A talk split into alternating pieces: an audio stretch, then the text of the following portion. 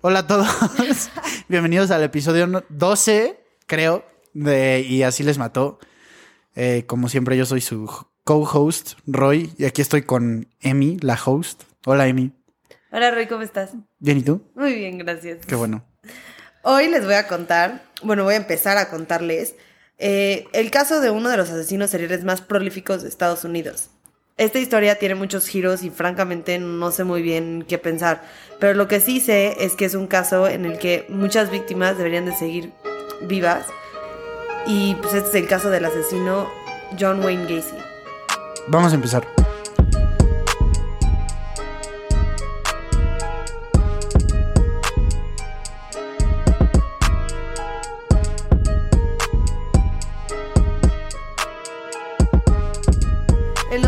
Diciembre de 1978, Robert Peast, que trabajaba en una farmacia en Des Plaines, Illinois, en las afueras de Chicago, tenía 15 años y su mamá fue a recogerlo. Salió y le dijo que había, una, que había la oportunidad de conseguir un trabajo en donde le pagarían más. Le pidió que lo esperara y se metió a la farmacia y su mamá nunca lo volvió a ver. Esa noche iban a celebrar el cumpleaños de su mamá e inmediatamente sus papás le llamaron a la policía. La policía se activó bastante rápido porque sí se les hizo muy raro que su mamá lo estuvo esperando y solo no volvió a salir. No es como si salió de la escuela y nunca regresó a su casa. Ya sabes, porque siempre la teoría de la policía en muchos de estos casos es que se escaparon. Ya sabes, ya no querían estar ahí y se Sí. fueron. Pero es voluntariamente. Normalmente Ajá. eso es lo que piensan. Sí, o sea, que se quieren dejar su casa y se van. Sí, pero en este caso fue como no, ya había, ya lo había ido a recoger, había hablado con él, se, se metió otra vez a la farmacia a hablar con este cuate que le estaba ofreciendo un trabajo y solamente nunca volvió a salir. Ok, ok. Y pues sí, esto pasa la verdad es que mucho en Estados Unidos. Este, yo soy de la opinión de que siempre hay que asegurarnos de que las personas desaparecidas, por su voluntad o no, sean localizadas. Pero en este caso, gracias a Dios, se activaron rápido y no tardaron mucho en llegar al nombre de John Wayne Gacy, como el nombre del hombre con el que estaba hablando acerca de un posible trabajo nuevo. Gacy vivía a minutos de la farmacia y tenía fama de contratar a adolescentes y menores de edad. Sus empleados variaban entre las edades de 14 y 20 años. Gacy tenía una compañía de rem- remodelación y en ese entonces se dedicaba exclusivamente a remodelar farmacias. O sea, les decía a las farmacias como ponen sus productos adelante para que se vendan más, estos productos ponlos aquí, pon aquí repisas, es, es lo que hacía. Sí. Según uno, de, según uno de sus empleados, era un muy buen jefe, no era muy serio y se podía bromear con él. La policía obviamente fue a hablar con él porque hasta ahorita es la última persona que habló con Robert Peast. Y en su conversación algo no les vibró bien de él y pues decidieron seguir investigándolo, ¿no? Ok. Como que dijeron, no, algo no nos termina de encantar de este cuate. ¿Cómo, ¿Cómo decides eso? Siendo un policía, o sea, ¿cómo dices tú, vamos a seguir investigando a este güey? O vamos a dejar de... O sea, ¿qué es lo que... Esa mala espina, ¿cómo, cómo sabes que... O sea, sé que es una sensación que tienes, pero siendo un policía, o sea, teniendo que hacerlo profesionalmente, ¿me explico? Sí, ¿Tú, tú seguirías todas tus malas espinas? O sea, todos tus bad hunches de la gente. Es que justo es lo que yo pienso. Debes de seguir, o sea, investigando lo más que puedas, tengas o no una mala sensación, una mala vibra de Ok, alguien, ok. ya sabes, porque Sí. justo lo que pasa con muchos asesinos seriales es que son muy carismáticos, o Ujú. sea, se llevan muy bien con la gente, este Casey está muy conectado en la comunidad políticamente y con los policías y así, Sí. entonces qué bueno que les vibró mal, pero si no les hubiera vibrado mal, Sí, no hubieran- entonces no hubieran sí. hecho nada. ¿Me entiendes? O sea, yo creo que es una cosa que siempre tienen que investigar, no importa lo que les vibre. Pero bueno, en este caso pues, funcionó para bien. Y encuentran al investigarlo su primera como red flag. ¿no? Eh, de todo el caso.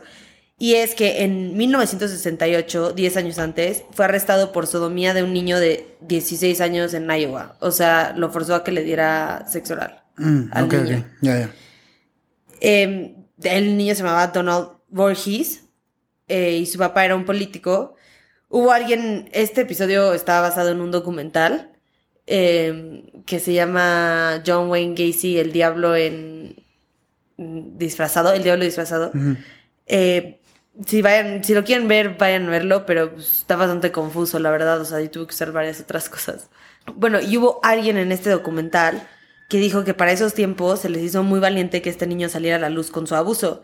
Y es porque sí, muchas veces esa ley de sodomía la usaban contra gente gay para aterrorizarla y poderlos arrestar cuando estaban teniendo sexo con consentimiento. Pero bueno, eso es otra cosa totalmente Sí, diferente. Em, esto obviamente fue un, un indicador de que tenían que seguir investigando a Gacy y gracias a su historial consiguen una orden de registro.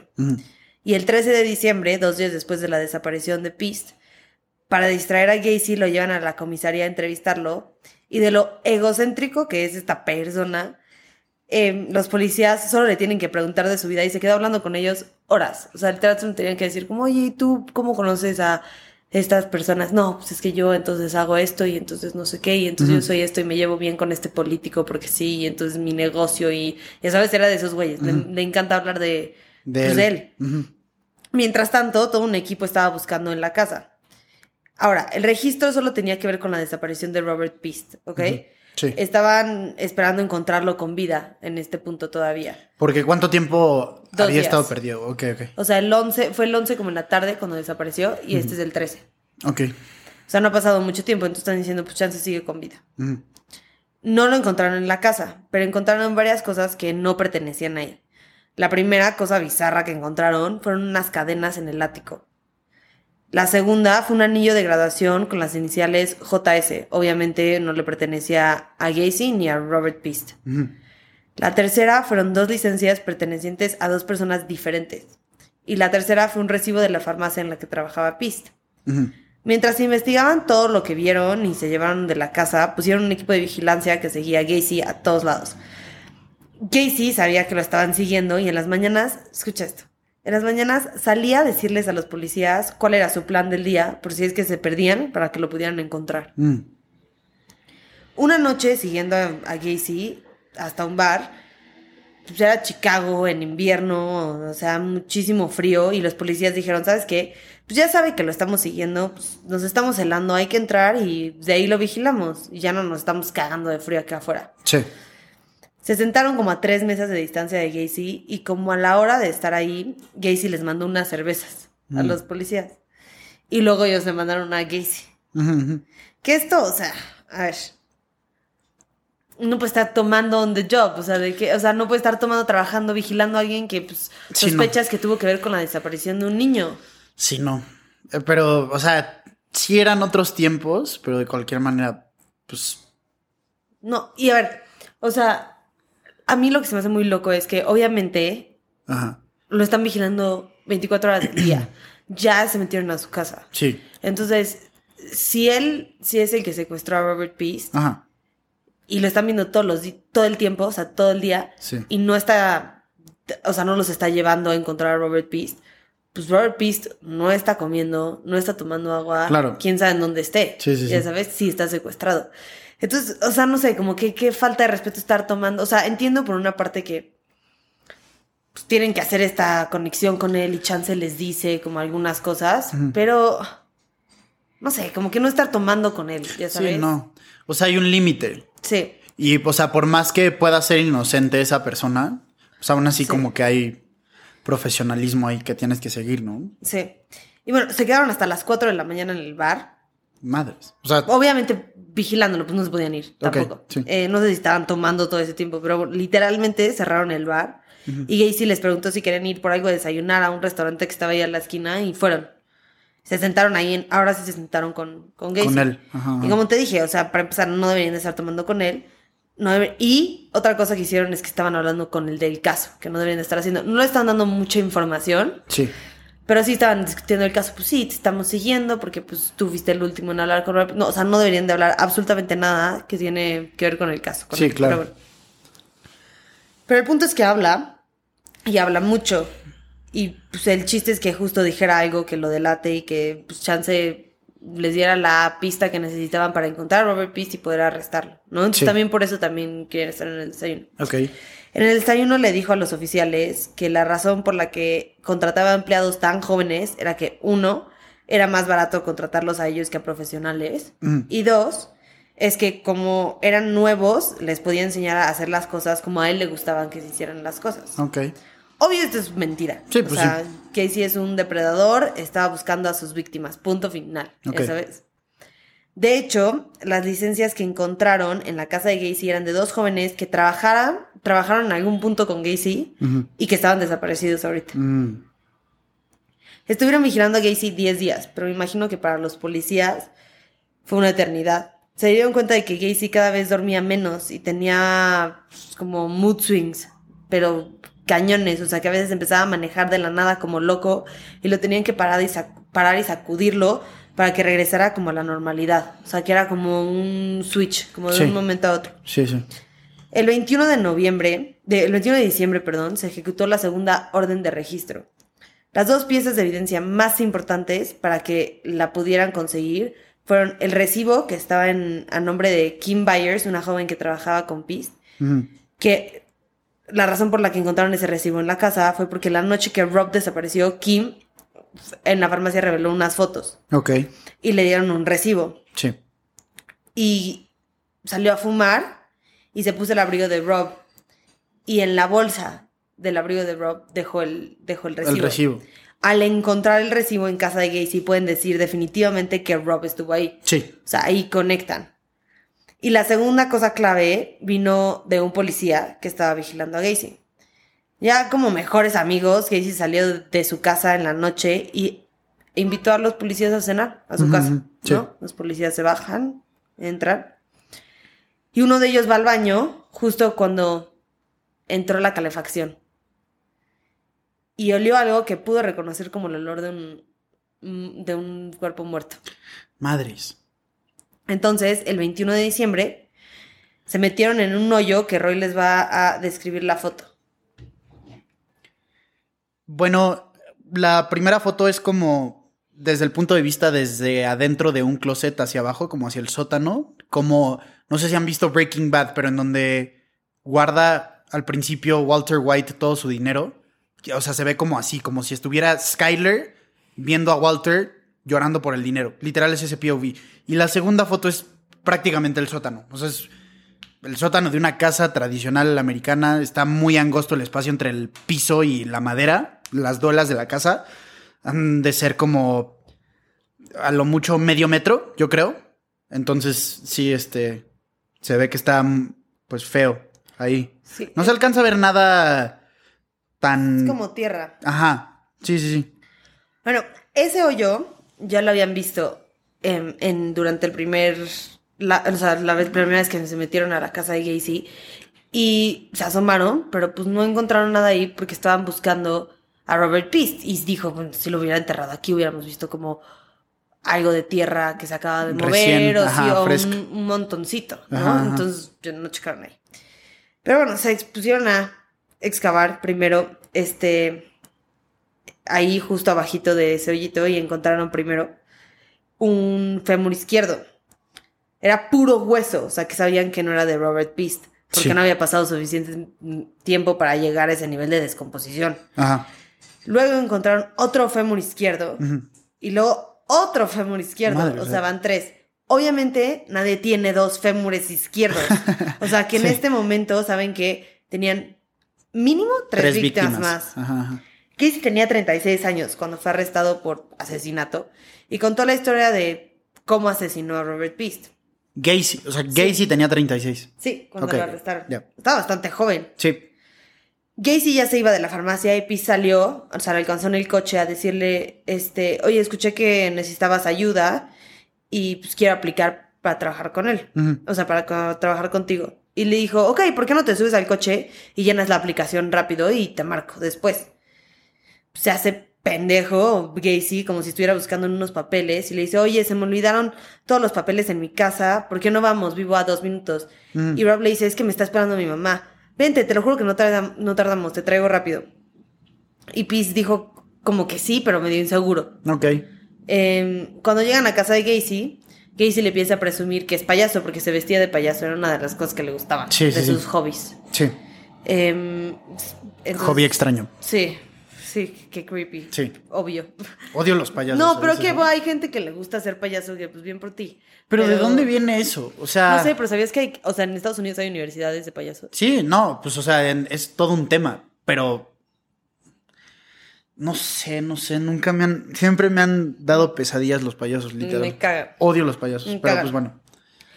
O sea, yo he escuchado de varios casos que se visten como asesinos, que se visten como payasos. ¿Te acuerdas de en como 2016 que fue todo un mofe lo de Ah. los Killer Clowns? Oh, eso fue horrible, horrible. Yo literal, o sea, me no quería nunca volver a salir Sí. de mi casa. Yo dije, Sí, me pasa eso y yo creo que lo atropella. Sí. Y voy a la cárcel, Literal. tal cual. Pero bueno, entonces empieza a presumir que era un payaso. Eh, y además, o sea, eh, ah, es un asco de güey, porque le gustaba disfrazarse de payaso para ir a fiestas de niños Sí. y hacer desfiles. Hasta una vez dijo que en los desfiles, si iba vestido de payaso y había niñas guapas, se les podía acercar y medio tocarlas y así, porque pues a un payaso como que no lo sentían tan como si él, Ajá. o sea, llegara como hombre normal. Pues también como payaso está de la chingada. ya Ok, de cualquier manera está O sea, asqueroso, pésimo, pero pues, o sea, no siento que en ninguna situación me daría más confianza un payaso que una persona normal, ¿sabes? Bueno, pero eran otros tiempos, chance, Sí. ahí todavía no tenían la fama los payasos que ahora tienen. Pues sí, no sí, sé. puede ser. Pero bueno, le dice, oye, me sé un truco para salirme de esposas. Y se pone unas esposas. Y le dice, ¿quieres ver? Y dijo, pues sí. Entonces se voltea y según él empieza como a, for- o sea, como a forcejear, como a pelearse con las esposas. Y de nada se voltea y ya las tiene. Y Rob, impresionado, le pide que le enseñe el truco. Y cuando le ponen las esposas, Casey le dijo a la policía, y cuando le puse las esposas ya sabía que era mío. Sí.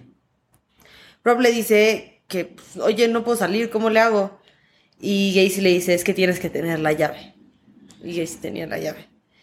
Se lo lleva al cuarto, le quita los pantalones y le hace algo que él le llama el truco de la cuerda, que prácticamente es como un torniquete, pero en el cuello. Eh, o sea, era como una cuerda que la ponía alrededor del cuello Ajá. y ponía un palo y le daba vueltas Ajá, ajá. hasta ahorcarlos.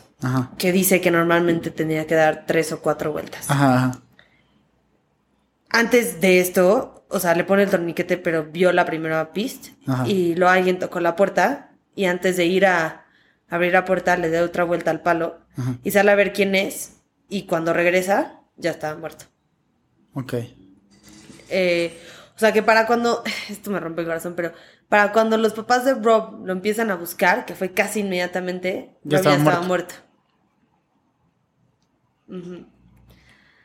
Sí. Desde la noche del 21 de diciembre, todos los días llegaban a inspeccionar el espacio abajo de la casa que Roy les describió y todo lo que tenían que hacer era con las manos, porque todo es evidencia ahí abajo, o sea, Sí. no pueden usar palas ni cosas muy grandes porque puede que se pierda evidencia.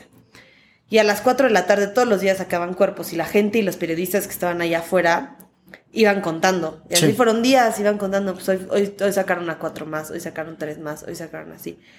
En total, encontraron 29 cuerpos abajo de la casa de Gacy. No puede ser, ¿cómo crees que 29? Y todos eran, o sea, todos eran el mismo tipo de víctima, de que jóvenes que iban a pedir trabajo a las farmacias de Gacy, o bueno, más bien a su, a su remodeladora. Muchos, muchos trabajaban con Gacy, sí. Y algunos creo que eran, este, pues nada más los había encontrado. O sea, nada más como que los había seducido de que vente a mi casa y Ujú. los mataba. Sí. Em, pero ve, este Gacy les hizo un mapa de dónde había este enterrado a todas sus víctimas. Ve, Roy se los va a describir. Es el de la derecha. Ok, el mapa es como un croquis de la casa, como un blueprint, ¿no? De la casa. Y están señalados con negro donde están los cuerpos. O sea, están... Sí, el- está como, está como rayado. Ajá, ajá, ajá. Y sí, el de en medio, creo que había un cuerpo en medio que decía que era. Este. Que era el primer cuerpo, o sea, la primera persona que enterró. Ok, ok. Pero bueno, ese mapa, o sea, y mientras iban encontrando cuerpos, era igualito, no se equivocó en nada. O sea, sabía perfecto dónde Sabía estaba enterrada la gente. Los nombres de las víctimas, ahí les va que va a estar largo esto. Fueron Timothy Jack McCoy, de 16 años, John But- Butkovich, 18 años, Daryl Sampson, 18 años, Randall Reffett, 15 años, Samuel Stapleton, 14 años, Michael Bonin, 17 años, William Carroll Jr., 16 años, James Hackenson, 16 años, Rick Johnston, 17 años, Kenneth Ray Parker, 16 años, Michael Marino, 14 años, William Bundy, 19 años, Francis Alexander, 21 años, Gregory Gottsick, 17 años, Alec Alan Sick, 19 años, John Prestige, 20 años, Matthew Bowman, 19 años, Robert Gilroy Jr., 18 años, John, John Murray, 19 años, Russell Nelson, 21 años, Robert Winch, 16 años, Tommy Bowling, 20 años, Paula, David Paul Talsma, 19 años, William Kindred, 19 años, Timothy O'Rourke, 20 años, Frank Landing Jean, 19 años, James Massara, 20 años, Robert Jerome Pist, 15 años, y cinco víctimas que no han sido identificadas. No mames, ¿cómo crees? O sea, neta, como 30 personas. Sí, o sea, fueron 33 en total, solo que encontraron 29 abajo Ajá. de la casa y los otros estaban en el río. En un río, los tiró en un río de ahí del pueblo, incluyendo a Pist. Y la razón de eso es porque ya no había espacio abajo de su casa. Ah, la madre, qué horror. Imagínense todo lo que me tardé en leer los nombres. Imagínate asesinar a tantas personas. Tantas personas. Porque 33, no sé, a algunos les suena como mucho, a algunos les suena como poco. Es. Sí.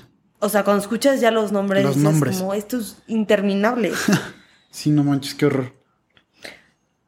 La pregunta más grande es, ¿qué pasó o no pasó para que este asesino pudiera matar a tantas personas? Alguien en algún lado tuvo que haber cometido algún error y se van a sorprender de cuántos errores. El primer error, en mi opinión, es que cuando estuvo en la cárcel por la violación que les conté hace rato, Sí. ¿te acuerdas? El juez le dio 10 años, que era lo máximo, o sea, la centena máxima que se podía dar por ese delito. Y la razón fue que en una evaluación psicológica lo diagnosticaron como psicópata sexual, incapaz de tomar responsabilidad por sus actos, y que no había tratamiento para esto, al menos en ese momento, y que si salía no iba a parar. Adivina cuánto tiempo estuvo en la cárcel. ¿Cinco años? 18 meses. ¿Cómo crees 18 meses? 18 ¿Por? meses. Porque le caía bien a todos, era un prisionero modelo, no sé, o sea, Prisionero modelo. te lo juro, o sea, era Sí, sí, sí. literal, Ejemplar. trajo, o sea, es que esto es una mamada, ya ni lo quería contar en este capítulo, pero hizo todo, o sea, leyó en la cárcel que iban a cerrar un minigolf cerquita y entonces Ajá. le dijo al, al, del, al encargado de la cárcel Ajá. que si podían comprar el minigolf y entonces trajo el minigolf a la cárcel. No Todo- puede ser. Todos lo amaban. Oye, pero, Y o sea, además, otra cosa, Ajá. que es que la prisión no se comunica, o sea, con la cárcel, ni con los fiscales, o sea, la cárcel no se comunica con los fiscales, Ajá. ni con la Junta de Libertad Condicional. ok. O sea, si hubiera cumplido, escucha esto, si hubiera cumplido su sentencia hubiera salido en 1978. O sea, que todas estas personas... que- ¿Seguirían vivas? Sí, Madres. sí. Oye, pero ¿por qué? O sea, ¿por qué? Literalmente cumplió 18 meses en la cárcel y los de la cárcel le dijeron de que nos caes bien, gracias, bye. O sea, ¿eso no se tiene que consultar con algún juez o algo así? No había comunicación antes, era como los de la cárcel decían, pues sabes que él se ha portado muy bien en la cárcel, yo creo que lo podemos dejar salir antes de que cumpla su sentencia y el, la Junta de para la Libertad Condicional revisan el caso de, de cómo ha sido él. O sea, no sé quién cometió un error, por ahí se cometió un error Ok. Inmenso. Sí, sí, sí, claro. Pero mucho del error es que no se comunican y eso sigue pasando hoy. Yo creo que tenemos que tener un sistema centralizado en donde todos hablan con todo y puedes poner como, oye, desapareció mi hija, desapareció mi hijo, lo que sea, y todos estén enterados. Pero ahorita no creo que pasen ese tipo de errores. No, no estoy diciendo que no pasen errores, pero ese tipo de errores. No. O sea, ¿tú crees genuinamente? Vamos a ver en este caso y más como en la segunda parte, pero vas a ver lo orgullosos que son la- los policías Sí. y cada quien como de sus puestos. Sí, sí. Está cañón, o sea, está muy difícil. Es como, para las familias, a mí se me hace que es como nadar contra corriente. Madres, qué horror. Oye, y también otra cosa, o sea, ¿cómo es que pudo... Una cosa es que haya hecho 18 meses de cárcel, pero ¿cómo es que se pudo establecer tanto en una comunidad tan poquito tiempo después de haber sido como neta juzgado por ese tipo de crímenes, ya sabes? O sea, si pasa algo así, como me, acordé mucho de la peli de Spotlight, no sé si la hayan visto, pero si no la han visto, véanla, es muy buena, que uno de los padres que está en la lista como de padres con, con o sea, que son abusadores, vive a dos cuadras de la casa de uno de los reporteros de Spotlight y pone en su refri de que aléjense de esta casa, o sea, no se acerquen para nada a esta casa. Entonces siento que siendo un pueblo tan chiquito, en las afueras de Chicago, todo lo que tú quieras, conservador, etcétera, etcétera, siento que también como que lo tendrían marcado ese güey de que nadie se acerque a ese güey, ¿me explico? O sea, de que aléjate de ese güey, es un loco pederasta. Es que el, la, en donde lo arrestaron por la violación fue en Iowa. Ah, ok, ok. Sí, Y de ahí se, se pasó a Illinois. Ajá. Están pegados, o sea, en Sí, realidad son pegados. estados fronterizos, Pero, pues, no sé. conoces a nadie. Sí, Sí. sí.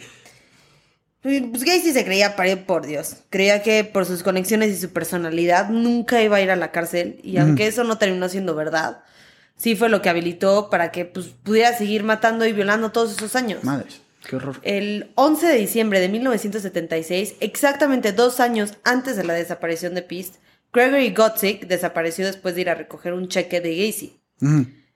Siempre, cuando regresaba a su casa en las noches, le daba un beso a su mamá. Y cuando no llegó esa noche, en la mañana fue a reportarlo como desaparecido. Y le dijeron, que me caga esta regla, no sé por qué existe. Que te tienes que esperar pasar 40 70 sí, sí, Le sí. dijeron 72 horas. Ok. Inútil, porque la verdad es que en una estadística creo que no sé si son 24 o 48 horas. Que la probabilidad de que siga vivo es baja. O sea, pero a como 10%. Sí, sí, sí, sí. O sea, es una cosa increíble. O sea, ¿por qué no harías tu trabajo Sí. desde el principio? Hasta es más fácil, porque pues la gente tiene todo mucho más fresco. Fresco, o sea, de que sí. todos los testigos que pudieron haber visto a, a dónde se fue o dónde o sea. hasta, hasta el asesino, como lo quieras Vas ver. a tocar a su casa y pues chance... Lo está. Sí. Sí, O sea, no, no entiendo cuál es la necesidad de esperarse, pero bueno. claro. Y Días- es- eso todavía es como. O sea, una ley no. Una regla no escrita, ¿no? O sea, de que te esperes 72 horas. Fue, en algunos estados fue una ley, Ajá. eh, nunca para menores de edad. Sí, claro.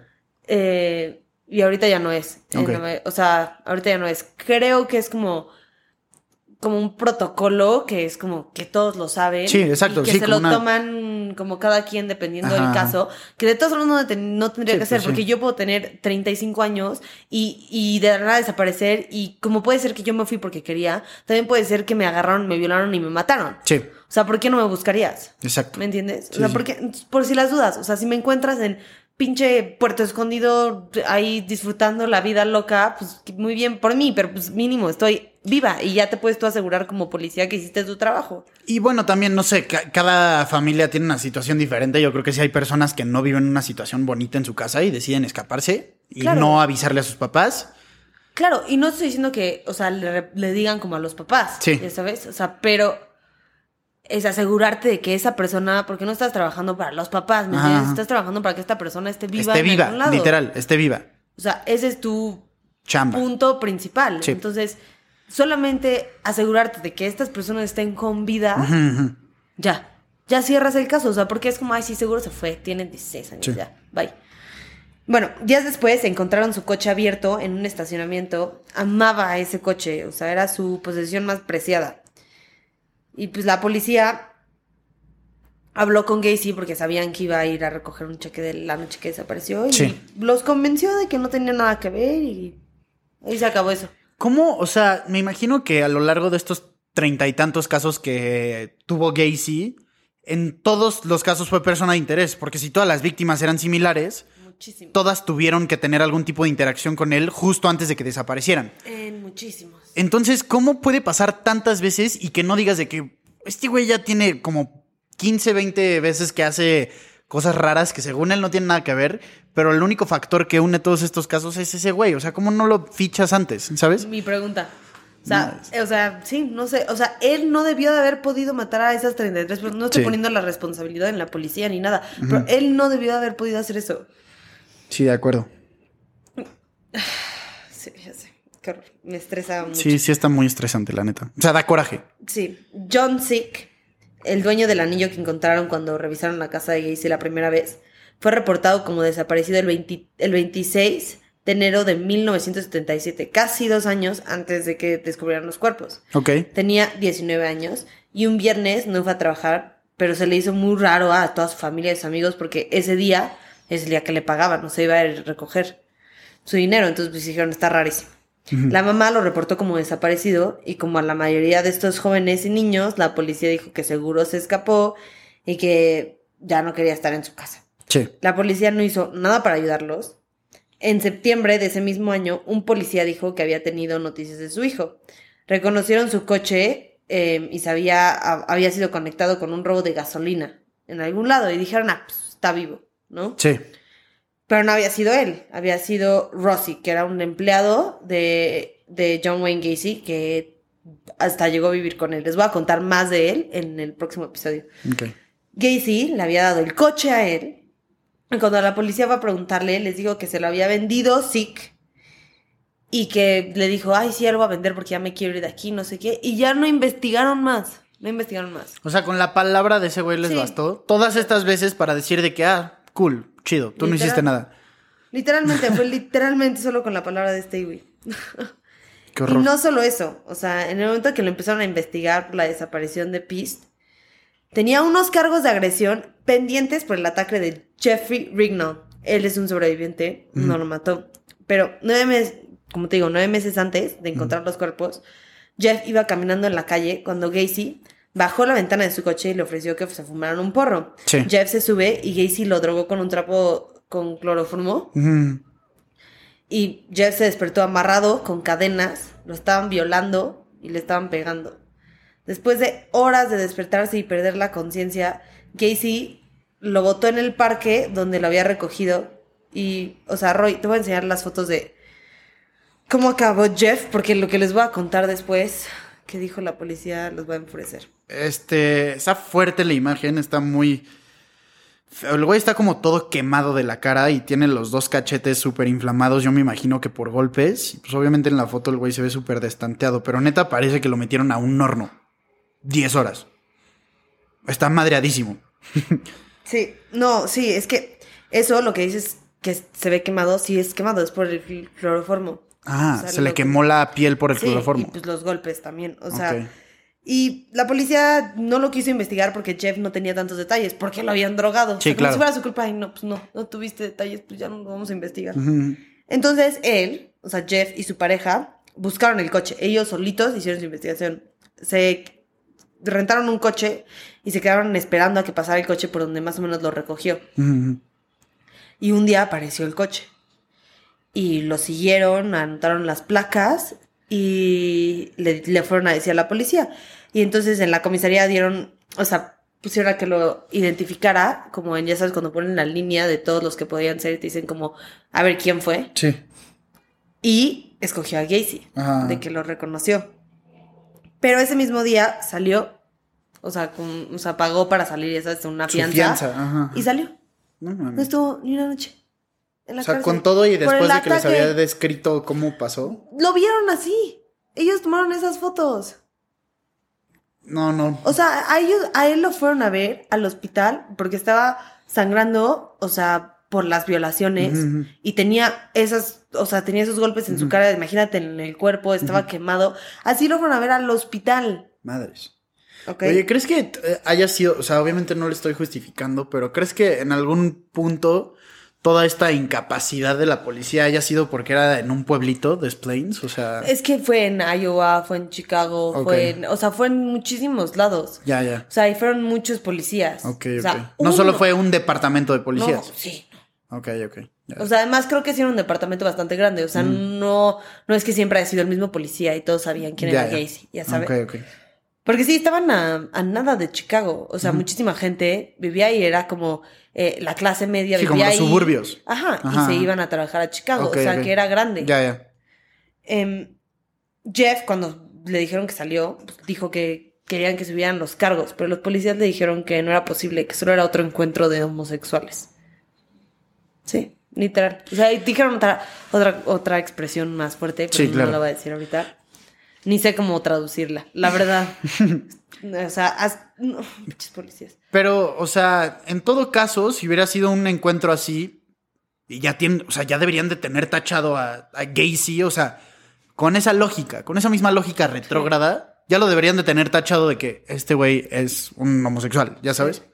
Y de hecho hubo otro empleado de Gacy, años como en el 70, y- de- trabajó con él en el 75, que se llamaban Anthony Antonucci. Y él cuenta la historia de que una, un día Gacy sabía que los papás de Antonucci no iban a estar en su casa. Ujú. Y entonces Gacy fue a su casa y dijeron, mira, traje unas películas para que veamos, Ujú. ¿no? Y entonces que de la nada se empiezan como a pelear. Ujú. Pero Y- pelear ah, no, de porque, que... Porque él, An- Anthony Antonucci, este, hacía como, ¿cómo se llama eso que pelean, pero se ponen como el gorrito y como el traje es como... Lucha grecorromana. Sí, ¿no? O sea, wrestling. Sí, Sí. esa, eh, Sí, esa sí. en la escuela. Ajá. Entonces, em, dijo Gacy, a ver, enséñame lo que puedes hacer, no sé qué, y se empezaron a pelear así, y Gacy agarró unas esposas de la nada y lo esposó. Pero como se estaban peleando cuando le intentó poner las esposas, dejó una, este, bastante mm, no apretada. O sea, no la apretó lo suficiente. Entonces él se pudo salir, pero dice que le dolió horrible. Obviamente porque se lo estaba forzando, o sea, seguramente se raspó toda la mano. Y, y en vez de salir corriendo, se quedó ahí esperando a que regresara el cuarto, porque salió del cuarto.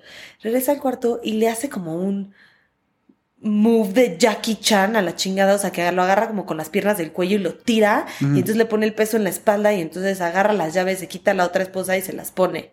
Y lo deja ahí tirado. A Gacy. A Gacy. Ajá, ajá.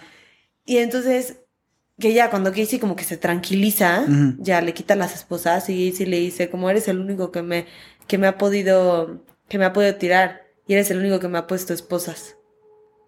Y como que él no pensó nada de, de eso en, el- en ese momento, ya Sí. sabes, tenía creo que como 14, 15 años. O sea, como que no, no creo que haya capturado. Fue como un momento en el que cuando salió todas estas noticias dijo como, no. De la que me mames. O sea, salvé. Sí, sí, sí. O sea, ahorita, dice él en la entrevista como, ahorita que lo veo, debía haber salido corriendo. Corriendo. Sí, sí, sí. O sea, pero pues, sí, eso mames, Qué qué, loco. horror. Sí, ¿qué onda? Jeff en el juicio fue testigo y entonces fue a hablar y en el juicio cuenta que él se acuerda de ver a otra persona presente en su abuso. Y eso se los voy a contar la próxima semana. En el próximo capítulo, que va a ser la segunda parte Sí, del caso de John Wayne, Wayne Gacy. Sí. Entonces, no dejen de escuchar. Nos vemos la próxima semana. Gracias por escuchar. Y se cuidan. Gracias. Ah, sí, este, acuérdense que si tienen sugerencias de episodios que quieren hacer, nos pueden escribir en nuestras redes sociales. Nuestro Twitter es arroba YALMpod y nuestro Instagram es arroba YALM podcast. Entonces mándenos sus sugerencias o si tienen algún caso que quieren, que Gracias. hagamos o así. Nos vemos la próxima semana. Bye. Bye. Oh, oh, oh, oh, oh. Es la mandíbula.